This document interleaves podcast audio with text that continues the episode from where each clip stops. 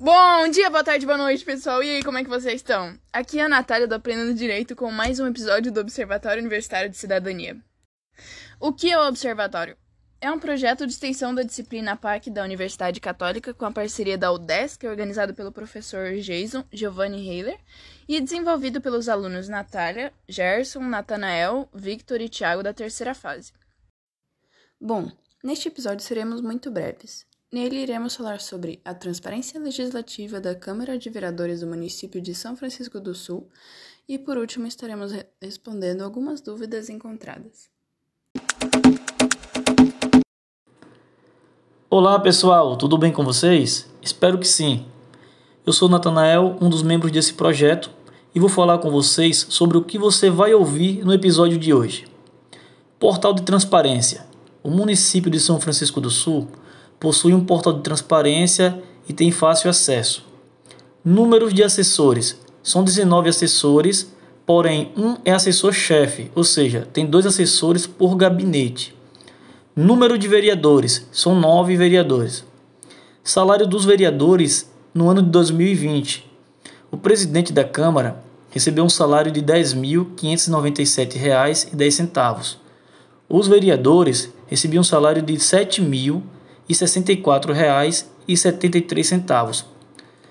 Já o salário dos assessores em 2020, é, o assessor-chefe ele possui um salário de R$ 5.523,33. Em média, o salário dos demais era de R$ 2.361,99.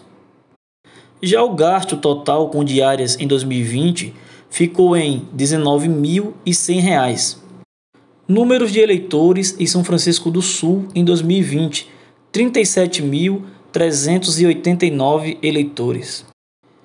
Agora eu vou explicar para vocês o gasto do subsídio dos vereadores, é, do subsídio dos assessores, gasto total e o indicador por eleitor. Valor do subsídio dos vereadores: R$ 805.379,28 centavos.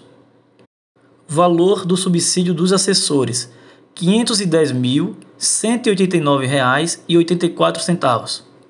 Gastos com diária: R$ 19.100. Total: R$ 1 milhão R$ 334.669,12. Indicador por eleitor no subsídio dos vereadores, R$ 21,54. Nos subsídios dos assessores, R$ 13,64. Nos gastos com diárias, 0,51 centavos. Total, R$ 35,69. Oi, pessoal. Eu vou falar um pouco a respeito dos gastos com as diárias. Então, os agentes políticos detentores de cargo público, como os vereadores, podem realizar viagens para participar de seminários e capacitações, ou seja, é algo natural que os vereadores se desloquem para outros municípios para participar de alguns eventos. Porém, a empresa que realizar o evento precisa fornecer nota fiscal da inscrição e comprovação de participação por meio de um certificado para provar que o agente político participou do evento mesmo.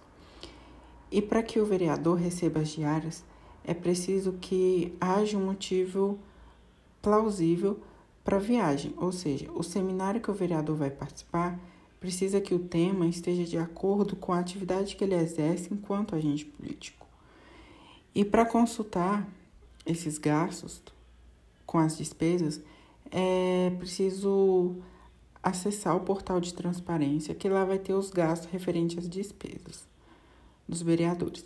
Porém, quando a gente acessou esse portal de transparência, houve uma dificuldade na, em achar esses dados.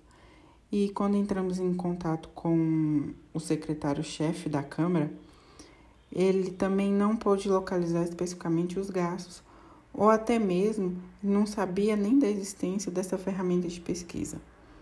Logo, percebe-se que tem uma lacuna em relação à transparência e no fornecimento desses dados.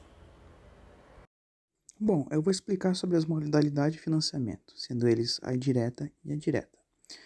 Bom, a modalidade de financiamento direto combina as contribuições em dinheiros, bônus ou empréstimos, e o financiamento indireto se dá com a concessão de facilidades no que se refere a serviços, infraestrutura, isenções, acesso a meios de comunicações e entre outros. Essas foram as perguntinhas de hoje.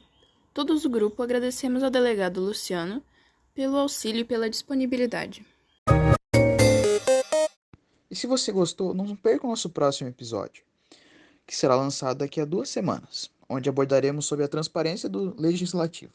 Siga a gente no Instagram, underline aprendendo direito, underline 21, e compartilhe com familiares e amigos. Gostaríamos de agradecer todos os nossos ouvintes por ter ficado conosco e nos apoiado nesse projeto. Obrigado e até a próxima.